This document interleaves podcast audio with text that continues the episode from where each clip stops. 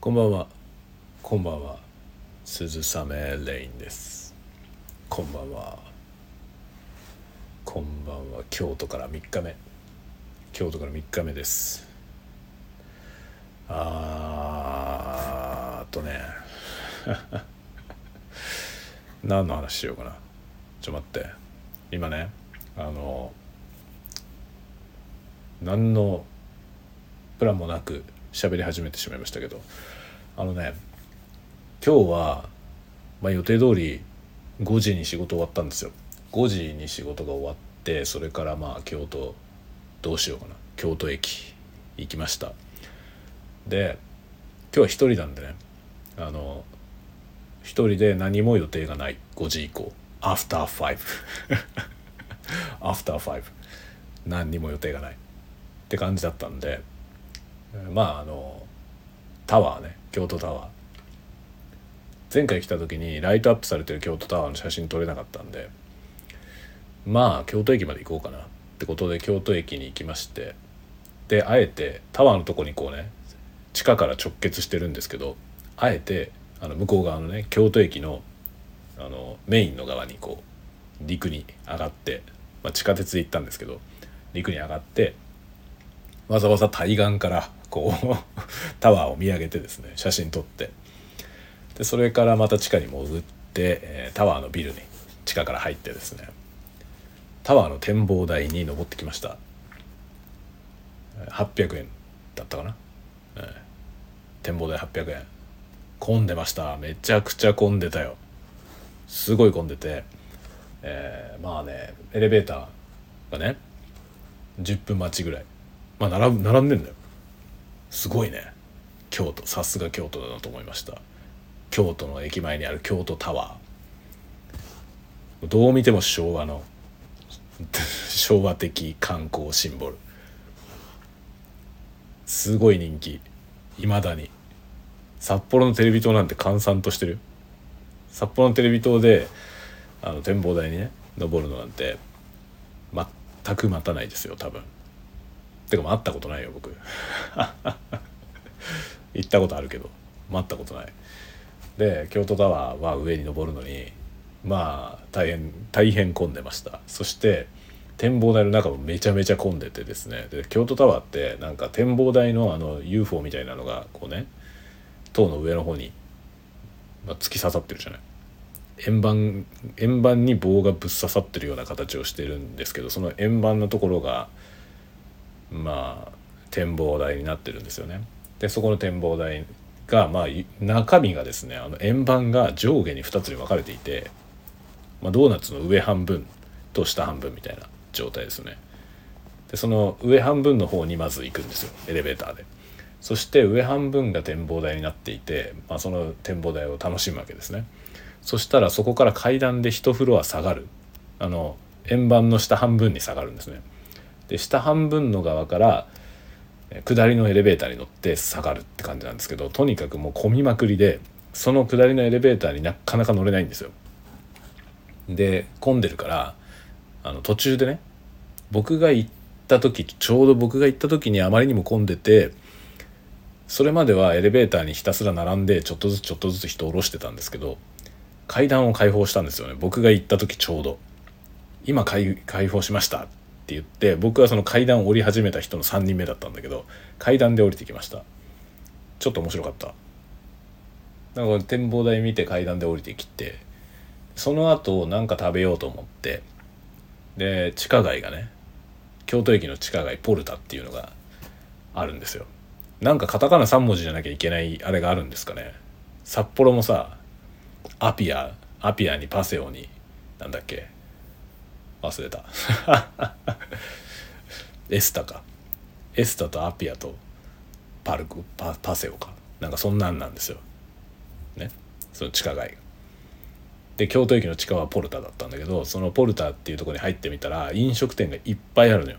いっぱいあるんだけど全部外まで並んでんの。空いてるお店が一個もなかったんですよね。それでダメだなこれやと思ってまあ宿の方に向かって歩く途中に何かしらあるだろうと思ってですね楽観的に歩き始めました。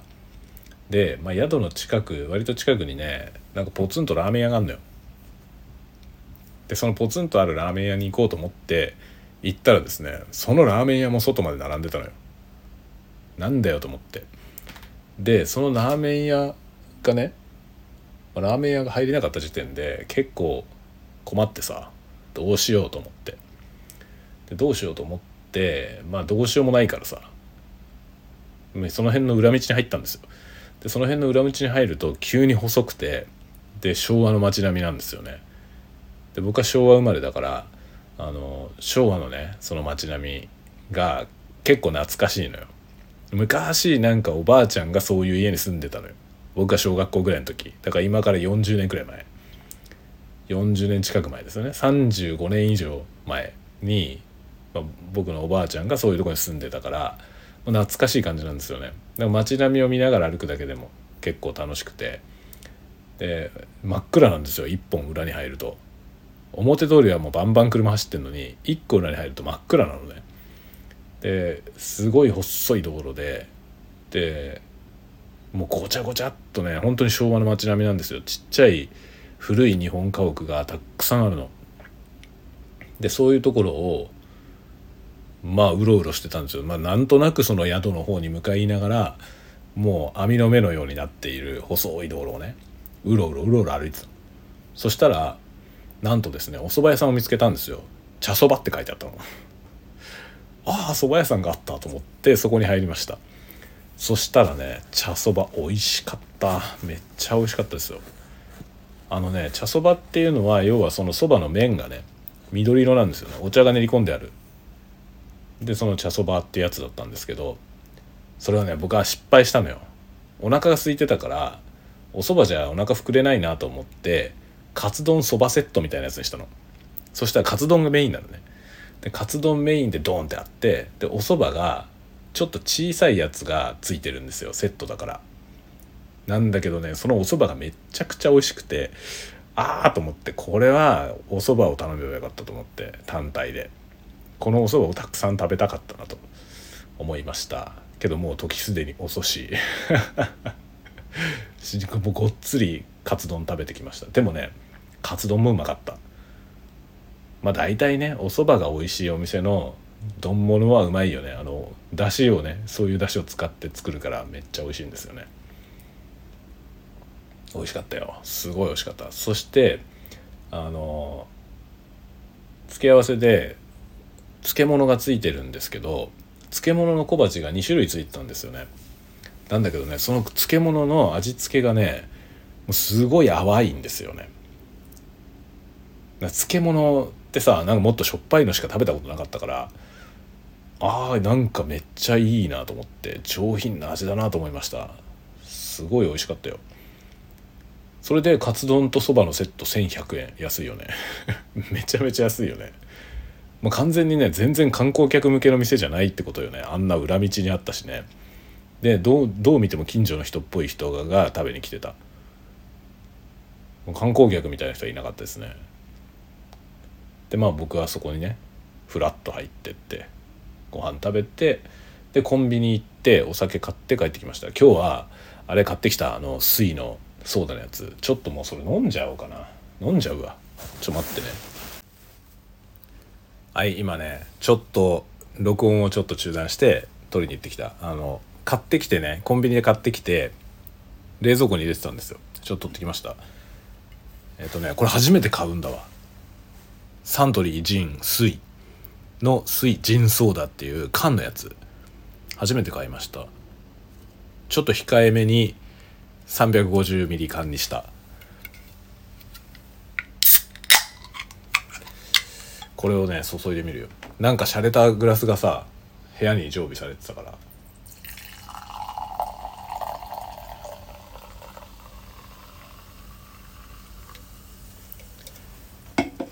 いやいいんじゃないですかこれ。なんか皆さんも適当に酒でも飲みながら聞いて。つってこれをいつ聞いてるかによるけどね。これはあのライブじゃないからさ。ライブじゃないんであのこれをね、まあ、真っ昼間に聞いてる人はお「おめえは一人で酒飲んでるけど こっちは仕事だよ」って人もいると思いますけどまあまあ飲んでよ。あーいいね。これさこれなんでジンソーダを売るんだろうな。缶で今ねジンソーダが出てるんですよ。この水のねジンのソーダ。絶対トニックの方がうまいと思うんだけどな。これジントニックで売ればいいのに。もしくはジンリッキーとかね。で売ればいいのになんかジンのソーダ割りってすごい淡白じゃない？なんなんていうのかな？なんか物足りないんですよね。ソーダ割り。まあジンなんていう酒はさストレートで飲んだって何も何も美味しくないというかまあ そんなこと言ったら怒られそうだけどさなんかアルコールじゃんただの。なんかただのアルコールって感じでその淡白な飲み物なんですよね。ジンはさ本当に何かでこう割って割ってそれによってこう味が変化してそれが美味しいっていう酒だと思うんですよね。ストレートで飲むもんじゃないと思う。でソーダ割りはさ一番なんか何も味付けをしないんですよね。だからジンそのものの味を楽しむ。だこれの方が2ってことだと思うけどさ。僕トニックの方が絶対美味しいと思うんだよな。トニックウォーターで割った方が絶対美味しいよ。なんでこの水のジントニックを売らないんだろうな。僕だったら絶対トニックを売るけどね。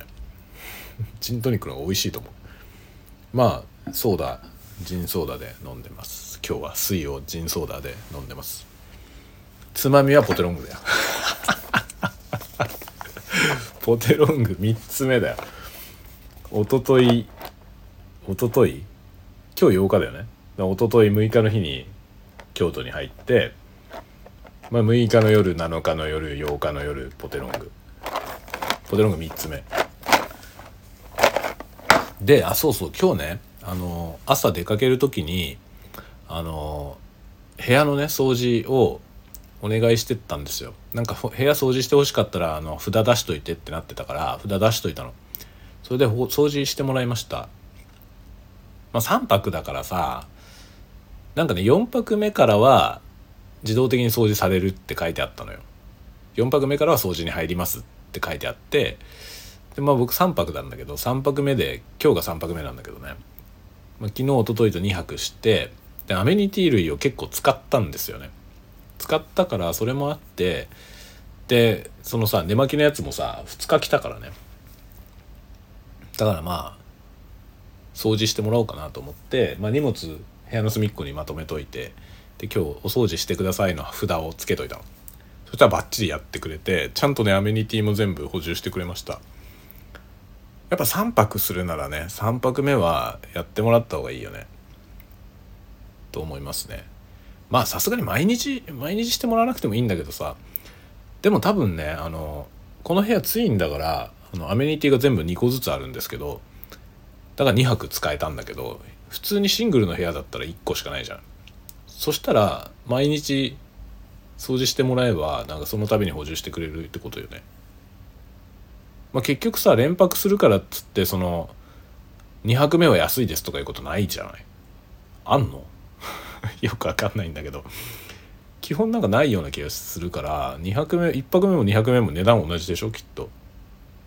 違うのかな、まあ、値段同じだとしたらさなんかねアメニティは本当は毎日補充してくれてもいいいいもんじゃない？毎日なんかいらないものの方が多いけどでもお茶とかはさ飲むじゃない？ちゃんとねあのあのね電気ポットで沸かす用の飲み飲むためのそのお水もさペットボトルで置いてあったのよ部屋に。でそれも1本使っちゃっててまあ1本だけね2本置いてあったけど1本だけ使ってあった状態だったんですけどちゃんと補充してくれてました。で今日さっき帰ってきてお茶飲んだで今は買ってきたこのジンを飲んでますけど後で、えー、コーヒーインスタントコーヒーがねあるからそれを飲もうと思っています。今日はねもうコーヒーは買ってこなかった。ジンしか買ってこなかったんでこのジン飲んででコーヒーはねインスタント。それでね今あの部屋もさちゃんと掃除してもらったからルームツアーみたいなやつをさ撮ろうと思ったのよ。思ったんだけど帰ってきて今日撮影してきたデータのまたねコピーとかなんかやってたら、まあ、全然終わんないのよそれが。で僕この部屋にさっきね何時に帰ってきただろう。8時。8時ぐらいに帰ってきたと思うんだよな。今日かなり早く帰ってきたんですよ。でかなり早く帰ってきたんだけどまだコピーが終わってないのよ。3時間ぐらいやってるよね。まだ終わってなくてさそれが終わんないとカメラが使えないからルームツアー撮れないんですよね。でもうさっきまで YouTube 見てたんだけどさ。YouTube 見てたけどもうなんか退屈してきてこれはもうなんかスタイフ喋ろっかなって言って今これを始めたのよね。もうしばらくね多分あのデータのやつがかかるな。だからポテロング食いつつジン飲みつつ。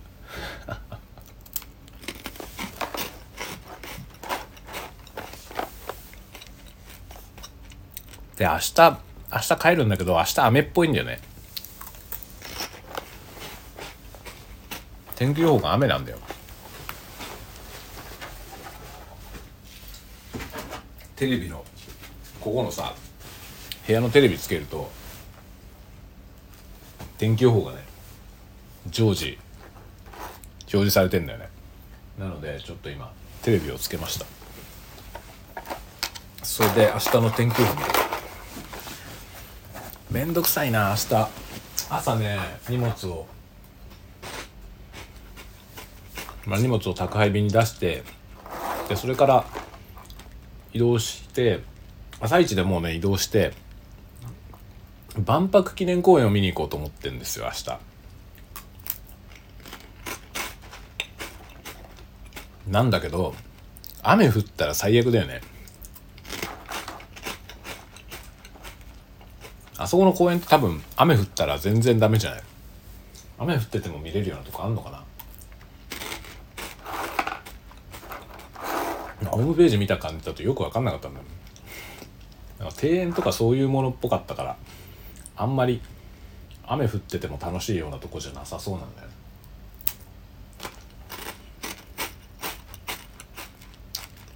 お昼までしか時間がないからさ。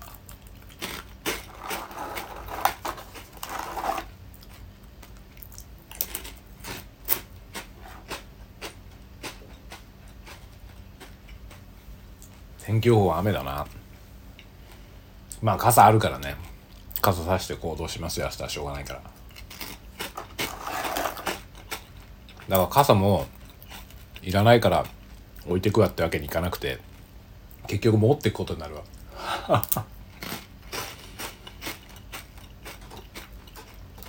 飛行機に持って乗るの嫌だな。っていうか飛行機って傘持ってたらどうなるんだろう。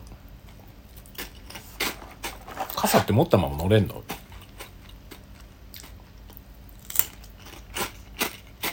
邪魔だよね。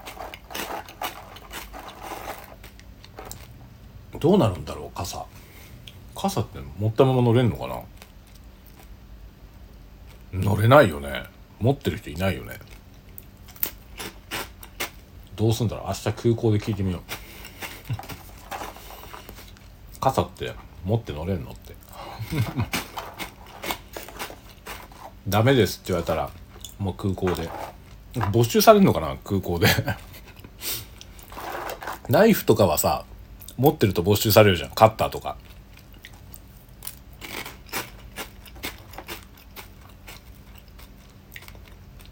昔僕のおばあちゃんがね飛行機に乗る時に果物ナイフ持ってて。果物ナイフ空港で没収されたことあって。なんで持ってんだよって感じなんだけどさ。ばあちゃん文字通りさ果物を剥いて食べるために果物ナイフを持ち歩いてるっていうやばい人だった 果物ナイフって持ち歩いたらダメだよね。銃刀法違反でしょあれ。ばあちゃんダメだよっつって。あんなもん持って歩いちゃダメだよそれで飛行機に乗ろうとして没収されて。それ笑ったわそれ。そりゃあそうだろうっていう。の乗れるわけないだろうっていうね。それ持って乗れるはずないだろうっていう感じだ。そういつだったかな？なんかそんなことあった。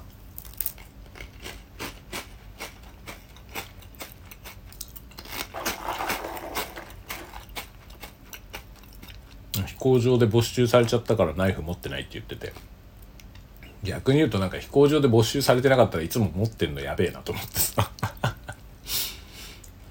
すごい笑ったわその時。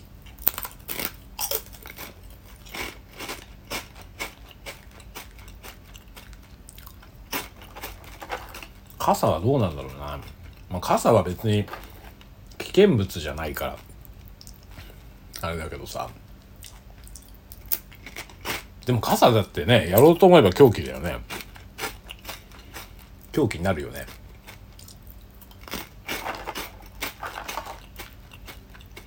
持って乗れない説あるな。まあ空港に持ってってみよう。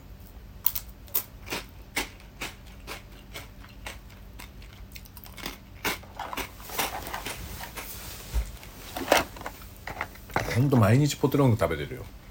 飽きないよね。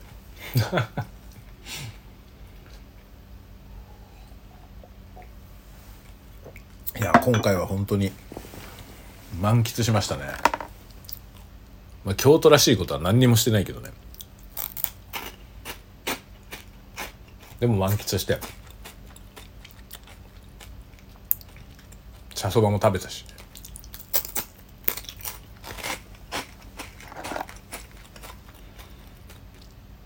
やっぱり3日間3泊4日ぐらいあるとねいいよね。だこれで帰りがさ前回みたいに夕方の飛行機だったら最高だったんだよな。そしたら明日丸一日遊べたからね。でも雨じゃしょうがないね。前回はねちょうど雨だったけどさあのあの時なんか台風が来てて雨模様だったけど珍しく晴れたんだよね最終日。僕が暇な日暇な日だけちゃんと晴れたから。あれはなんかね初日到着した時にずぶ濡れになったのがなんか良かったんだろうね。その時ひどい目にあったからなんかその埋め合わせでね こうちゃんと巡り合わせが来たんじゃない？っていう感じだったね。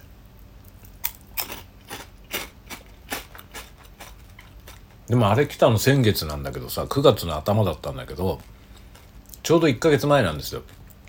ちょうど1ヶ月後に今来たんだけど今回はもう肌寒いぐらいですよ。半袖だと夕方もう寒いですね。京都でも。まあそれだって北海道と比べたらまだね。全然だけど。北海道はもうやばいよ。もう昨日とか昨日は今朝か。今朝起きた時にあの天気予報のさあれで見たら僕が住んでる辺りは今朝6度だったよ。6度ってもう冬じゃんね。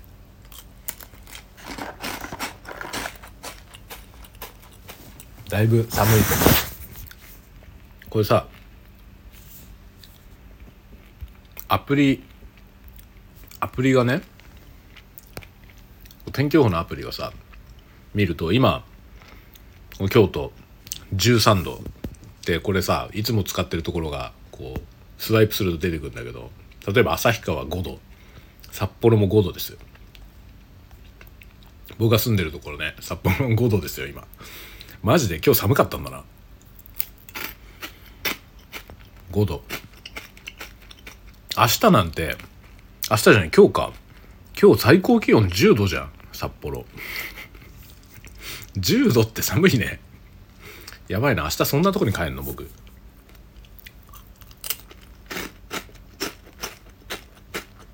めちゃくちゃ寒いじゃん。まあ東川町なんて4度だよ今。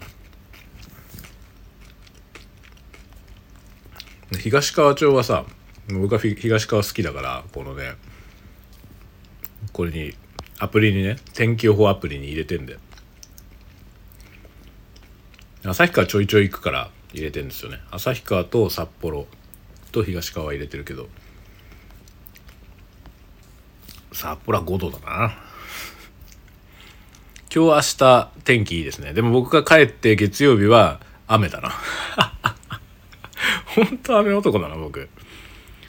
札幌今日明日晴れてるけど僕が明日の夜帰って夜っていうか午後帰って明後日は雨。すごいですね。雨雲と共に帰ってくる感じだね。京都も明日雨だよ。京都明日雨じゃんな。どういうこっちゃ。まあ明日は僕京都じゃなくて京都は朝だけだから大阪のねその万博記念公園によって伊丹空港から帰るっていう予定なんで万博記念公園が晴れててくれればいいんだよ。で午前中だけ晴れて晴れてればいいんですよ。もう昼の飛行機だからさもう12時前にはもう出ちゃうので。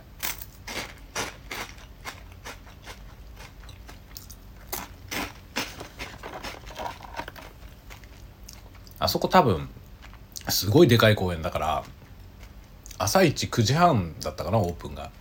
9時半のオープンと同時に入ったとしても多分11時とか11時半までの2時間ぐらいだからさいられんの。2時間じゃ多分全然見れないよね。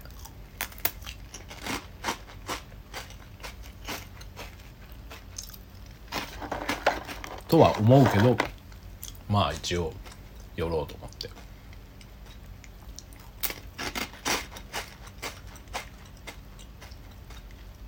なんか万博の資料とか展示されてんのかな？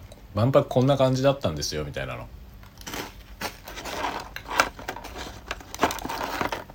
それをちょっと見たいよね。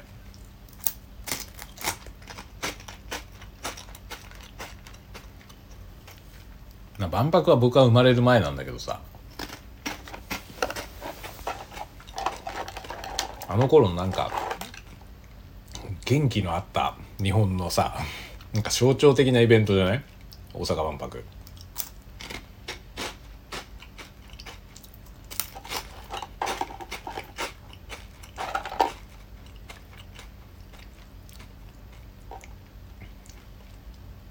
ちょっと楽しみだな。太陽の塔はね昔から知ってるけど間近で見たのはなんか前回京都に来た時なんだよね。しかもさ前回はさ行きはね来た時はなんか変な風に乗り換えていって万博記念公園まで乗んなかったんですよ。あれモノレールに。で帰りに乗って帰りになんかどこだったっけ？南茨城かどっかから乗ったんですよね。あのモノレールにね。そしたら万博記念公園を通って本当にさモノレールの目の前に太陽の塔が見れるのよね。あんなことなってるって知らなくて前回ね本当にそれで驚いて、まあ、次回来た時はここに寄ろうって思ったの。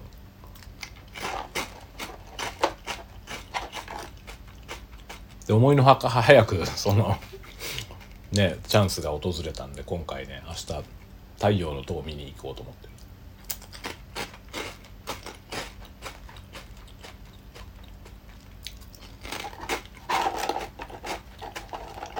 なんか70年代のね1970年代はさなんか勢いがあったんじゃない？日本に。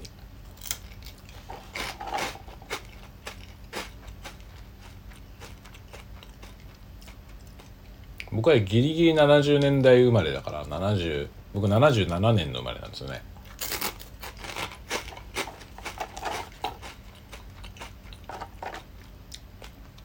で結構さウルトラマンが好きだから60年代の後半から70年代のその感じ雰囲気がね結構好きでさ。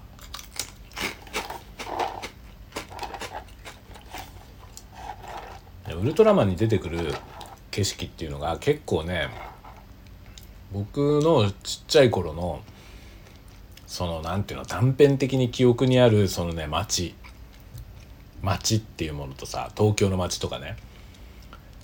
と結構ねリンクするのよね。完全に同じじゃないけど、まあ、高度成長に向かってく時のその日本だよね。だから僕ちょうどさそのぐらいの頃におばあちゃんがどこに住んでたの？なんかね新宿の方に住んでたのよね。新宿とか渋谷とかあっちの方に。でそこにさおばあちゃん家に遊びに行ったりするじゃない？だから結構その渋谷新宿っていうのがそのね本当にちっちゃい時の記憶に結構景色がね残ってるんですよ。だから新宿の高層ビルとかが次々にできできていってる頃だよね。前にもさなんか新宿に僕出張で行った時に話したけど NS ビル新宿の NS ビルが建った時にオープンした時に見に行ったのを今も覚えてるんですよ。NS ビルって今もあるけどあれができた時にね見に行ったんですよ。新しくできたって言って。でそれより前からあの辺のあの新宿新都心の副都心か副都心のあの住友三角ビルとかさ三井ビルとか財閥系の高層ビルはもうあったねで NS ビルが後からできてでその NS ビルができた時に見に行ったんだよな。まだ何もない頃ですよその周りが。あの東京都庁がまだなかったから。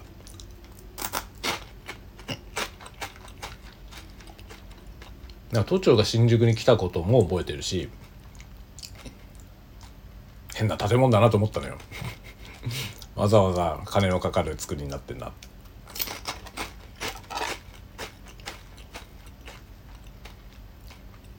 ていうね。なそういう頃のあれがなんか残ってるから。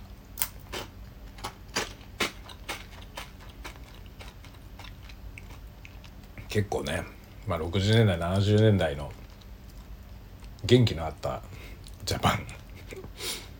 のねその景色の感じとか結構好きなんだよね。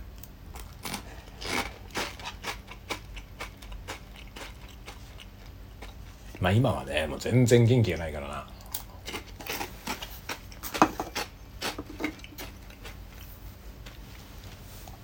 時代がね違うからしょうがないけどね。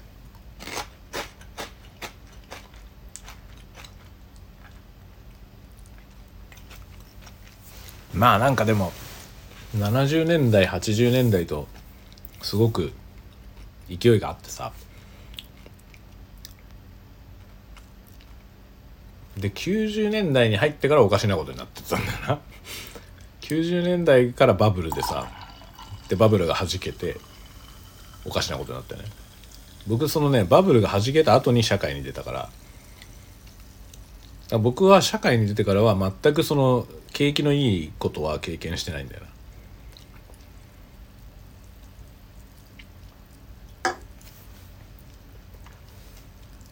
僕自身はね20代の前半ぐらいは景気良かったんだけど。でもそっからはもうなんだろう落ちる一方だ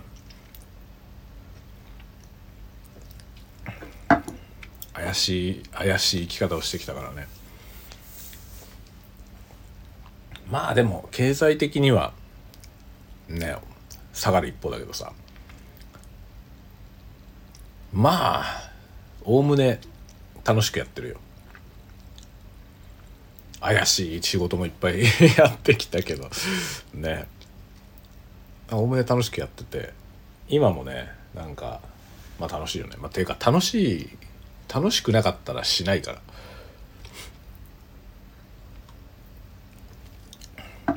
なんかさ何やってもさなんかちょっと真面目な話だけどなんか何をやるにしてもさ大変なことはあるじゃない？と思うんだよね全く大変なことがないっていう生き方っていうのももしかしたらあんのかもしれないけどあんまり想像できなくてさ何やったってまあ大変な要素っていうのはあると思うんだよね。でその大変なことを我慢しなきゃいけないとかそう頑張らなきゃいけないとかっていう局面はさあるじゃん誰しも多分。でそういう時になんかそれはもうしょうがないんだけどさ踏ん張んなきゃいけない時はきっとあるんですよね。あるんだけどその時になんかねまあ、それを乗り越えた先でまたさなんか喜びを感じられる要素があればさ割と頑張れるじゃない飴とムチじゃないけどさ飴が待ってると思えばこそね鞭打たれててもね、まあ、頑張れるじゃない、まあ、そういう感じなんだよな。楽して生きてきた感じはしないんですよ全然。楽してるとは全然自分でもね思わないんだけど楽だったとは楽楽だったことなんかないねきっと。いつもひどいからね。全然楽じゃないんですけどでも楽しいのは楽しいよね。ひどいけどね。本当に。ひどいことはいっぱいあるんだよ話は。ひでえことになった話はいっぱいあって。でもそのひでえことになった話がさ今全部笑い話になっているってことがなんかいろんなことを物語ってるなと思うんだよね。だからそのなんか辛かったり大変だったりすることってみんなあると思うけどそれが後になった時に笑い話になってるかっていうのはポイントだと思うんですよ。それが笑い話になってない場合はなんか環境変わった方がいいと思うんですよね。そのまま頑張ってても多分辛いと思うんですよ。だけどその振り返った時にさ地獄みたいな話が 笑い話になってる場合ねまあ、僕の場合はなってるからで結構仲間ともそういう話をすることあってあの時のあの仕事ひどかったよねみたいな話をすることはあってでそれが笑い話としてなんか思い出話になってるのはさ、まあ、みんな好きでやってるからっていうのはあるよね。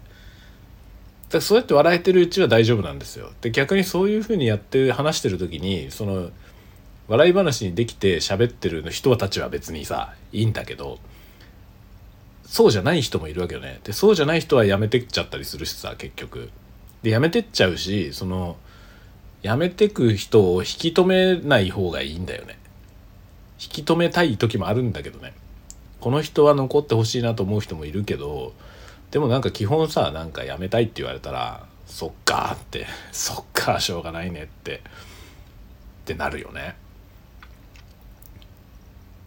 もう最近ほら僕はさこんなんだけど管理職だからさ。僕こんなやつ管理職で大丈夫なのかなうちの会社。ほんと心配になってくるわ。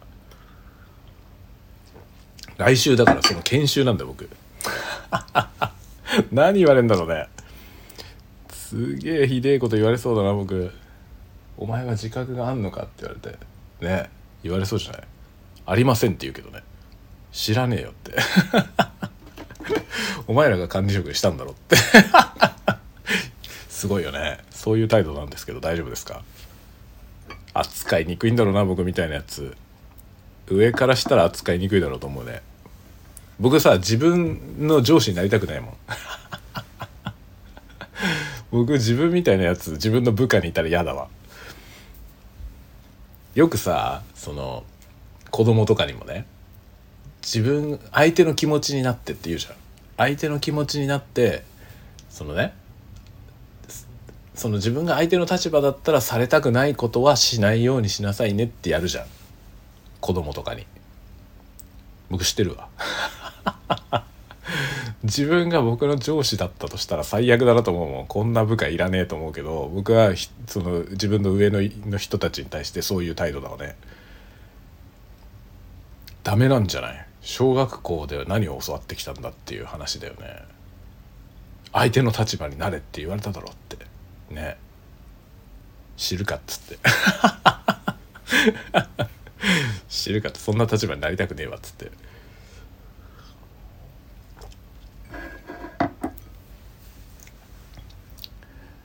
でもさそのね僕自分が自分の上司になったとして自分がそのねこういう部下嫌だなっていう部下でやることはあまり抵抗がないんだけど自分が誰かの上司になった時に自分の上司がこんなやつだって嫌だなってことは部下に対してはしない。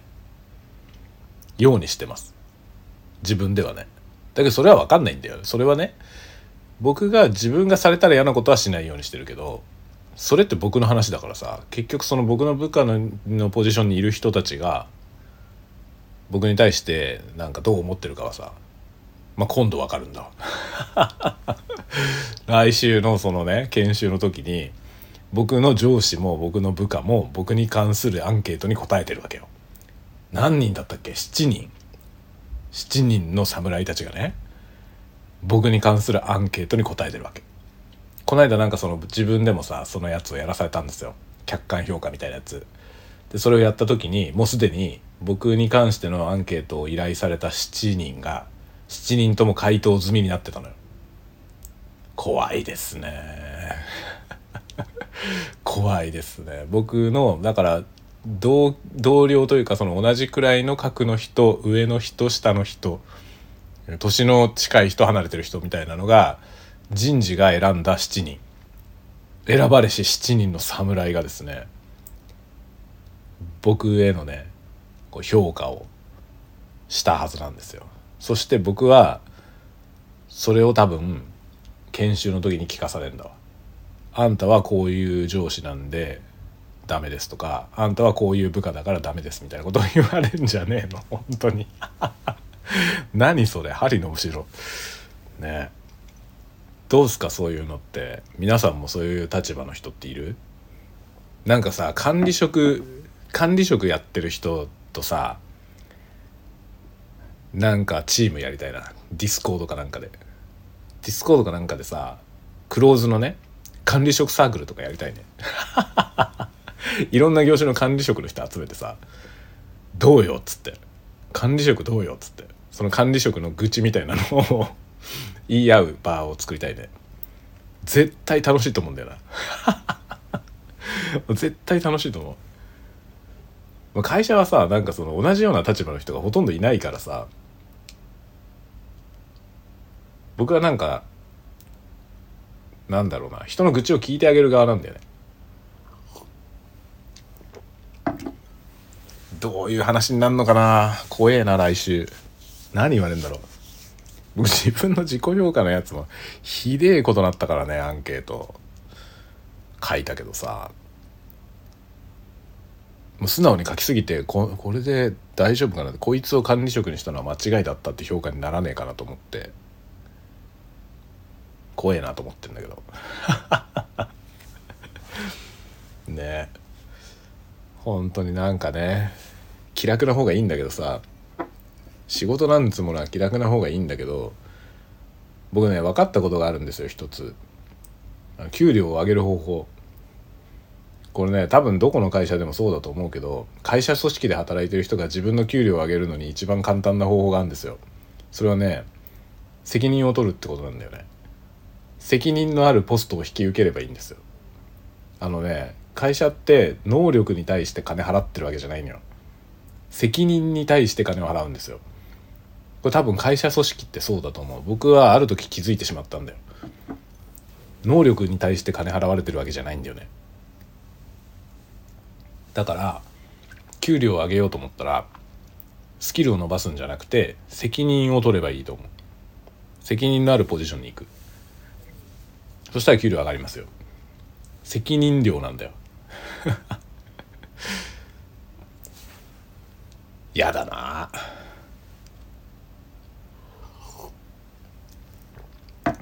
僕はなんかその人の人の人生まで責任取れないからさだから会社経営とかをしないんだよね。よく言われるんですよいろんな人に会社作ればいいのにって。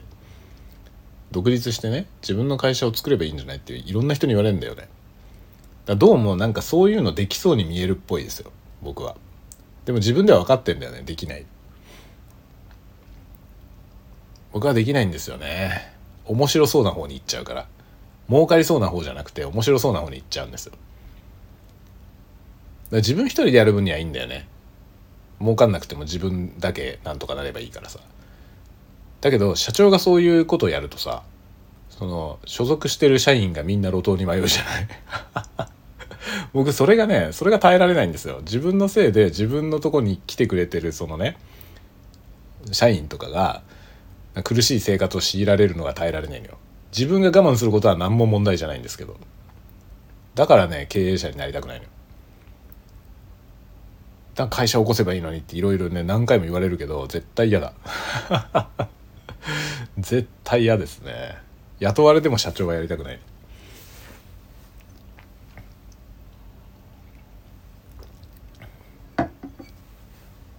管理職はまあしょうがないから甘んじて引き受けるけどさ。もうそれ以上上は嫌だな。なんか役員とかは嫌だな。でもね役員になった方が給料上がるんだよ。それは何でかというと役人役員には責任があるからなんですよ。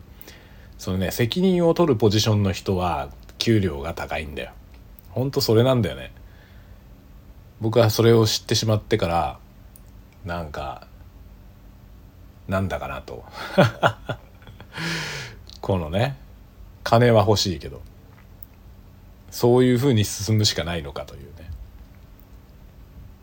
だからめちゃくちゃ能力が高いんだったらフリーランスでやってる方が多分儲かるんだよね。だけどフリーランスでできるのにも時間のねその限界があるんですよ年齢的な。年齢的な限界は間違いなくあってやっぱりね40代の中頃もう僕40代中頃なんですけど40代過ぎて、まあ、40ぐらいだとまだねあの生涯現役みたいな感じでフリーランスでやってる人いっぱいいるんですけどね。でもそろそろ厳しいのよ。結局40代になってそのねスキルあたりでその金取ろうと思ってもね結局マンパワー経験値はさ40代の人はあるから強いんだけど結局その最新の技術とかさ技術もどんどん古くなるからね最新のものを取り入れて最先端の感覚でそのどんどんどんどん技術を更新していかなきゃいけないってなった時に若いやつらの方が絶対有能なんだよね。でそうするとさいくらそのね経験値が高くてすげえスキルを持ってるとか言ってもその若いやつとの差を見た時にさその金額のね単価の差とそのスキルの差を見た時にじゃあ若いやつ雇ってそいつを育てた方がさいいんじゃねってなるわけよ。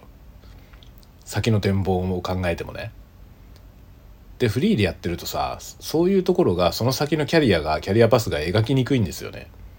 結局フリーランスで一人でやってると自分の下に部下がいないから結局そのね更新を育てるとかその育てたやつをマネジメントするみたいな仕事がないわけなんだよね。まあ、そういうのをやりたくないからフリーランスをやってんだけどみんな。でもそれをやらないっていう選択肢はさまあ面倒くせえからやりたくないっていうのは分かるんだけどそれをやらないって選択肢はもう50代の未来を自分で閉ざしてんだよね。本当に苦しい50代が待ってると思うのよ。で結局そういう人はじゃあどうするかっていうと会社を作るんだよね。会社を起こすしかないんですよね。もはや。僕はそれが嫌なんだよ。それが嫌だから会社組織の中で管理職になっていってそれを甘んじて引き受けることにしてんだよ。これはほんとねクリエイター職の人の多分誰もが通るところじゃない。だクリエイター目指してる人とかクリエイターになっちゃった人すでに。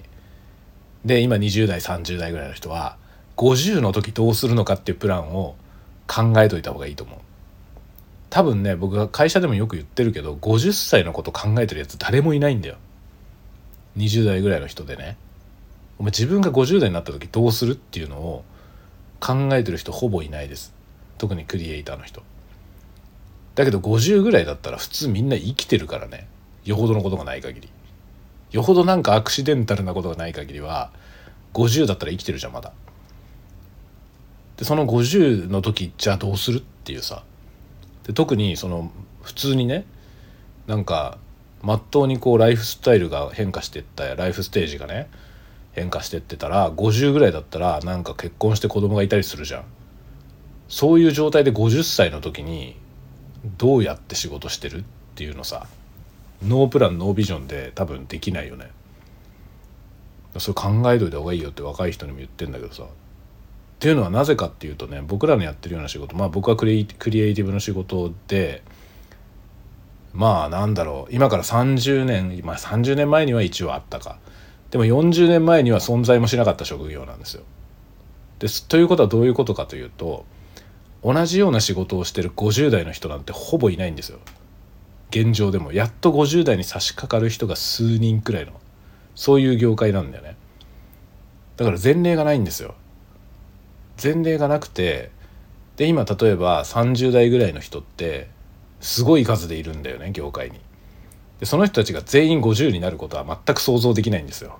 そのそれを維持できる業界ってどんなのっていうのがまるで見えないのよ。だ50代の人は今の30代の人のどうだろう人数規模でいくと多分20%くらいしかいないと思う。20%もいないかもしれない。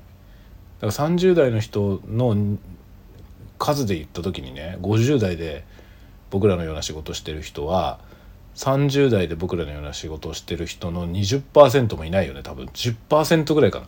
いいとこ。そしたらね10分の1に淘汰されないと成立しないんだよ。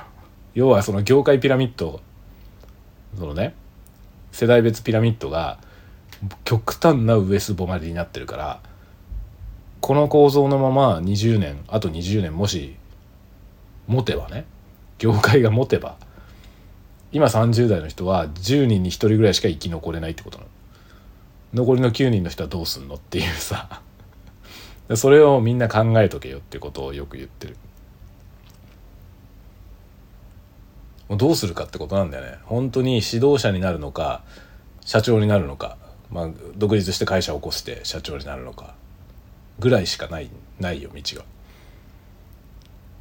で僕もだから今管理職でわーわー言ってるけど僕はまだもうあと5年ぐらいで50だけどさ5年後どうなってんのかまあ5年後はまだね今の会社を辞めなければ多分そのまま管理職をねやってると思うわ中間管理職だけど僕その先の役員とかに昇進するようなルートにいないから役員にはなんないと思うんですよなりたくもあんまりないけどそもそもなれるような道にいないんだよな。っ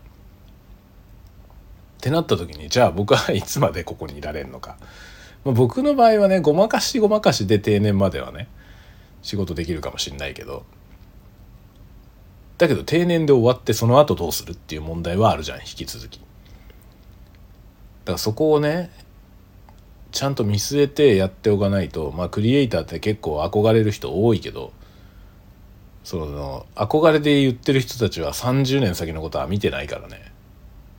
だって30年前になかった業種30年先にはもうないかもしれないよ。全然安泰でも何でもないんだよね。そういうこれ夢のない話だけどさ夢のない話をしてるような気がするけどだけど夢だけじゃ飯は食えないからね。これ大事なことをさなかなか教えてくれる人いないじゃない？夢見せるようなことはみんな言うんだよね。夢見せるようなことはみんな言うしで成功体験みたいなのはいろいろ語られるんだけどその後のことはっていうさその後のことはどうする？っていうところをちゃんと考えてる人はほぼほぼほぼいなくて。だってね今の状態を見ればさねえまあ、30代が100人いるとして50代は1人2人しかいない。ってことはさ10%どころか1%だよな。50, 50代60代でまだ業界でやってる人なんてほぼほぼいないわけだからさ。どうすんだよっていうね。だからまあ僕なんかも採用とかもさ採用活動とかもやってて若い人を採用したりしてるけど正直それは採用無責任だけど採用はしてるけど20年後そいつらの仕事を保証できないよね。だって僕らのその業種自体がないかもしれないんだもん20年後。そういう感じの怪しげな フィールドだってこと分かっててやらないとまあ苦しいよね。結構さ、まあ、その夢見てさこういうので仕事をこういう仕事をしたいって言ってる人ってその仕事のを始めることしか考えてないんですよね。始めるのよりも続ける方がずっと大変なんだよね。で続けるのもさまず最初に3年っていうハードルがあるんだよね3年続けられるかどうかっていうところにすごいでかいハードルがあって3年続かない人が結構多いですね。で5年次5年のフィールドでその5年経つとさ1個上の立場になるわけですよ。最初言われたことこなしてればいい状態からその5年も経つとさ今度はリードしなきゃいけないその自分のチームを率いて結果を出すっていうことをしなきゃいけなくなるんですよね。で自分ももちろん実務もやりながらチームを運営しなきゃいけなくなる。でそこもすでに考えてない人もいるんだよね。5年ぐらい経ったらそういう話になるよっていうところも、まあ、全然意識してない人が多い。さらにその先なんて何も考えてない人が多いですね。だからなんかさこうなんとかになりたいっていうねいっぱいいるじゃない。なんとかになりたい人いっぱいいるじゃん。そのなんとかになじゃあなったとしてそれいつまでやるっていうことなんだよ。いつまでやるの？どうやって？っていうことなんですよね。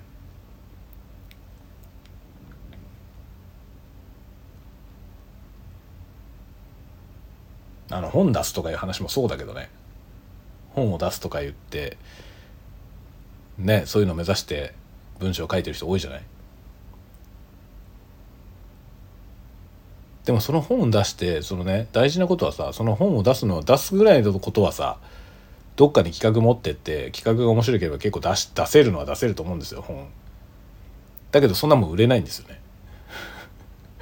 大して売れないんですよ。だ大して売れなくてもビジネスになるような分野もあるんですよ。だからそういう分野の企画を持っていけばさ本は出せますよね。だけどそれで食っていけるわけじゃないのよ。でじゃあその全然食っていけるわけじゃないお小遣い稼ぎ的なそれにどれぐらい時間を割くんですかとかどのぐらい売りたいと思ってんですかみたいなそういうビジョンはあんのっていうところが結構欠落してる人が多くて。でいつまでそれやんのとか。っていうね。そういうことが結構抜けてる人が多いんですよね。だって動いちゃったら動いちゃうよってことなのよ。入り口のことしかみんな見てないんだけど入り口を入っちゃったらその後進まなきゃいけないよっていうさそこのことは考えてんのっていう人結構多いじゃない。ドアを開けることしか考えてないんだよみんな。だけどドア開けちゃったらその先が進まなきゃいけないし もう戻れねえよっていう。開けちまったら戻れねえよっていうことになるじゃん。というそれなんだよね、まあ、僕はさその本名で本出しててそのもうもう随分若い時からねやってんですよ。だけどそんなもんは全然食えないわけですよ。もうずっと継続してやってるけどさ20年以上。やってるけど全然食えないわけですよねそれだけじゃ。一応ちゃんとねちゃんと印税はもらいますよ。ちゃんと印税はもらうけどそれはもう本当にお小遣いにもなんないぐらいです。よでまあ数がそんなさめちゃくちゃ出るわけじゃないからさ。まあ数万円ぐらいだよね。年間で。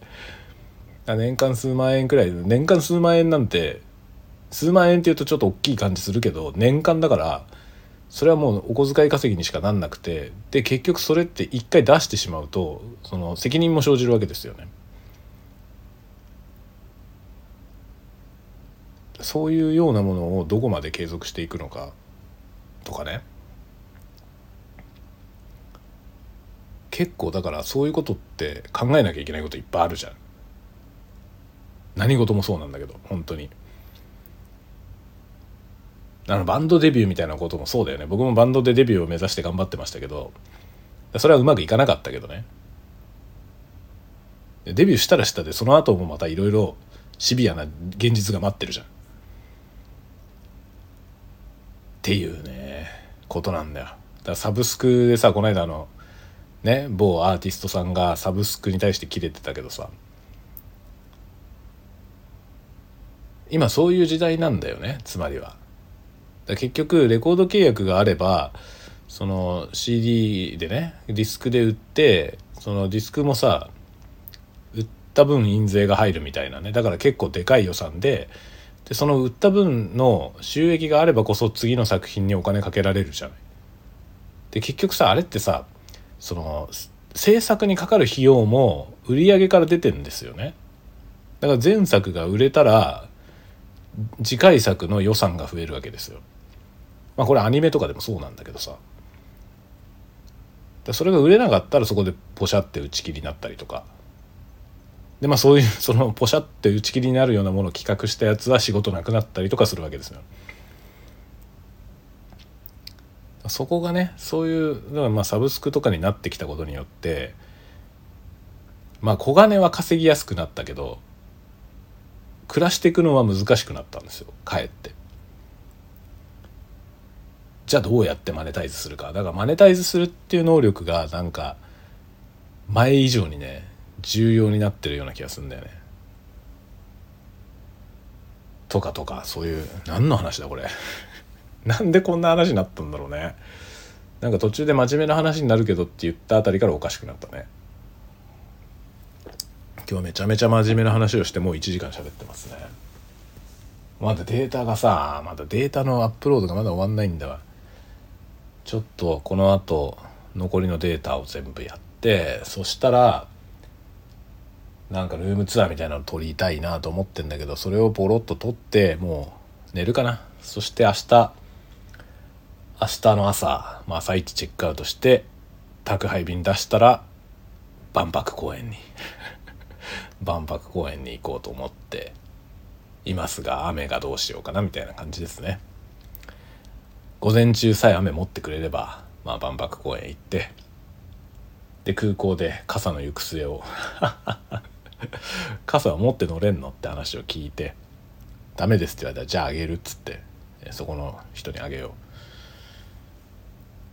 はいというわけで今日はジンを ジンを飲みながら家と同じじゃんねジン飲んでたの。で3パック目のポテロングを開けてこのよくわかんないトークをしました。クリエイターの未来の話。希望のあんまりない話。まあ希望がないというよりはちゃんと考えておけよっていうだけで希望がない話をしてるつもりはない。ただしね何て言うんだろう。安泰ではないってことだけは知っといた方がいいと思うな。何でもそうだけどね今の時代なら何やったって安泰なんてことないと思うんでそのね時代とかそういうものに合わせて変幻自在にやっていけるような能力が一番大事だと思います。だから柔軟にねやっていくまあ常にアンテナを張り続けて、まあ、要はどこどっかでなんかここ以上はもう前進するのやめますみたいな態度の人はダメだね多分。何やっても。何やってても多分路頭に迷いますよそういう人は。なんかそのね本当にそういう人が許容できるような社会じゃないんだよ今。だから常に向上していけるような人じゃないとダメだと思いますね。そうしないと本当ねなんか時代がどんどん変わってっちゃうから。だそれこそサブスクになっちゃうし。でサブスクになったら食っていけないってなったらじゃあどうやって食うのかっていう議論になるべきなんですよ。サブスク考えたやつ死ねとかじゃなくて。そんなこと言ってたら結局のところね見えてないってことなんですよねじゃあ今のアーティストはどうやって食ってんのっていうことをよく見るべきなんだよね本当は。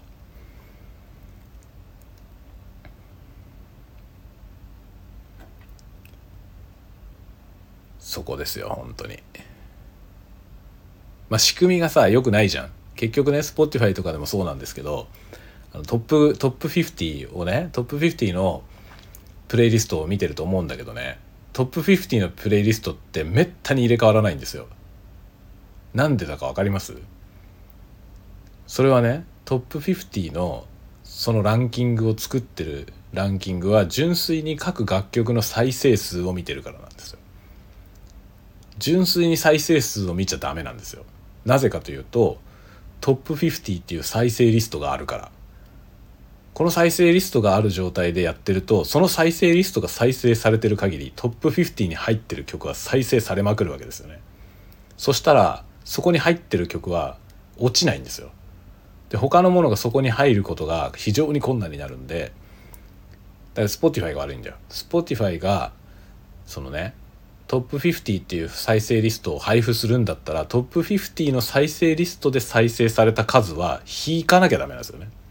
実際の再生数からこの再生リストで再生されてる分の数をマイナスしてやらなきゃダメなんですよ。他の再生リストはいいんですよ別に。トップ50の再生リストで再生された分を間引かないと正しいランキングにならないんですよ。でこの仕組みによってそこに入っていけないアーティストが全然食えないという事態が実際に起きててそれに関しては不公平があると僕も思う。だからサブスク考えたやつ地獄に落ちろって言ってるのは違うと思うけどサブスクのやり方が下手くそなことによって不当なその格差が生じていることは間違いないと思います。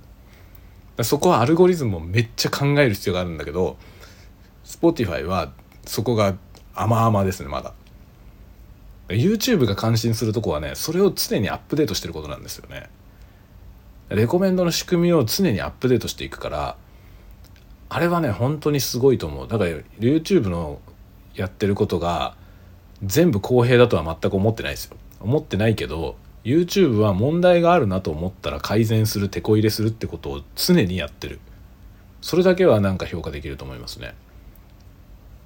他のプラットフォームはそれを見習わなきゃいけないんですよね。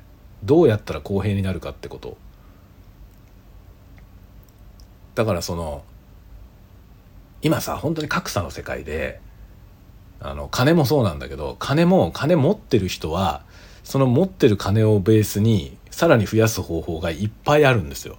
だけど余剰の金がない人はそういう手法がないからいつまでたっても余剰ができないんですよね。こういう図式はすでにあるじゃない経済の。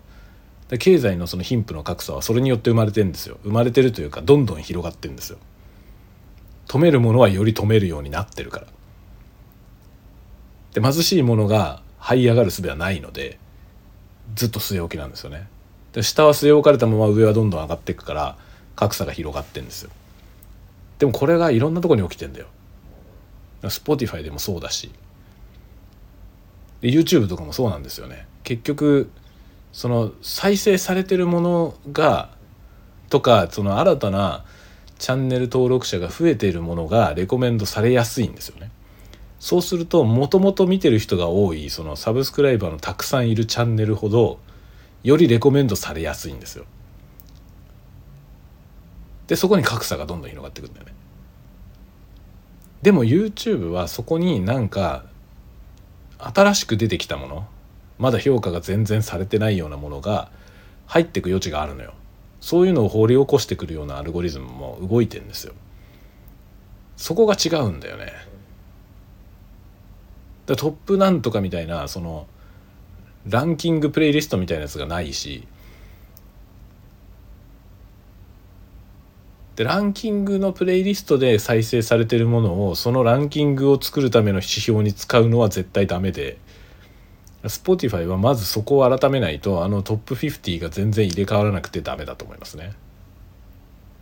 トップ50ってねなんか毎週木曜日にアップデートされるらしいんですよ。で50曲でしょ？50だから。50曲なんだけど1週間経っても50曲のうち12曲しか入れ替わんない。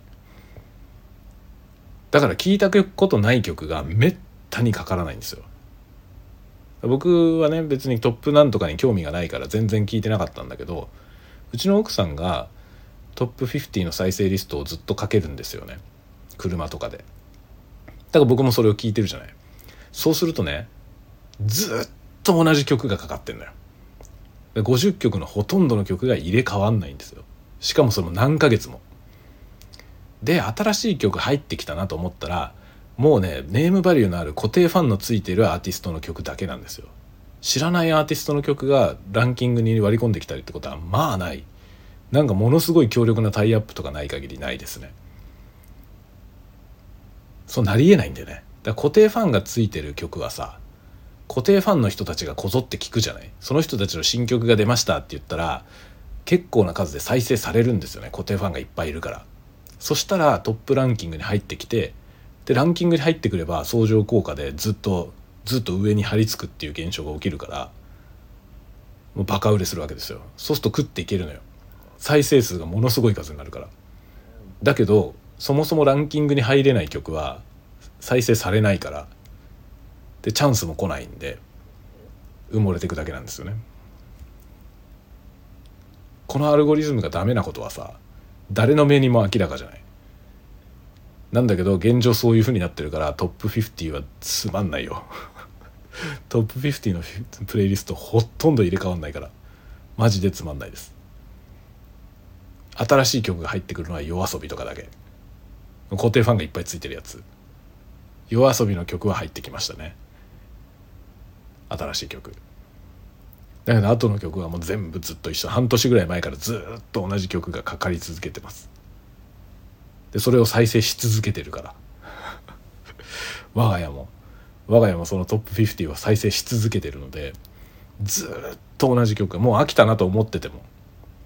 もう飽きたなと思っててもずっとかかり続けてそいつらがランキングから落ちることはまあないんですよ。だってプレイリストでみんな聴いてるから。トップ50をただ垂れ流してるところって結構あるんですよ。お店とかでもねあるでしょ。だから何も考えずにずっと垂れ流してたりするじゃない？50のプレイリストを。そしたらそこに入ってる曲はどんどんどんどん回っていくんですよね。で51位の曲と50位の曲の差がめっちゃ広がるってことです。ダメだよね。この仕組みはダメだと思うよ僕は。だこういうことも踏まえてさ今何がどうなってるのか。アーティストのアーティストとかクリエイターのマネタイズがどうなってるのかどうやって食っていくのかっていうのはさ考えなきゃいけないよねそれを何にもねこの今のご時世どうなってるのか何も知りませんって言ってやっててもきっとやっていけないんだよねこれから。僕は会社員だけどさ会社員だけどやっぱりその後その時流の流れみたいなものは常になんかアンテナは張ってますね。どうなっていくかねほんとこれから。クリエイターを食っていけない時代がもうすでに来てるけどそのだからねなんか別の価値を生んでいくしかないよね。それこそがコミュニティなんだよねきっと。ファンコミュニティでやるしかないんですよね。それができないとこの仕組み考えたやつは地獄に落ちろとかいう羽目になるのよ。と思う僕は。気持ちは分からんではないけどそんなこと言ってても前には進まないよねっていうことだね。その文句を言ってる暇があったら自分のマネタイズをなんとか考えるしかないんじゃないのっていうそういう気はする。何の話だこれ。わけわかりませんけどこんな話を聞きたい人が果たしてどれぐらいいるのかよくわかんないけどまあこんな話をしてみました今日は。まあ取り留めもない話をねここではしてるんでどっかでまたまとめてこういう話は結構真面目にねちゃんと考えてることもいろいろあるので、まあ、今の話もそうだけど真面目に考えてるけどさどっかでまとめてちゃんと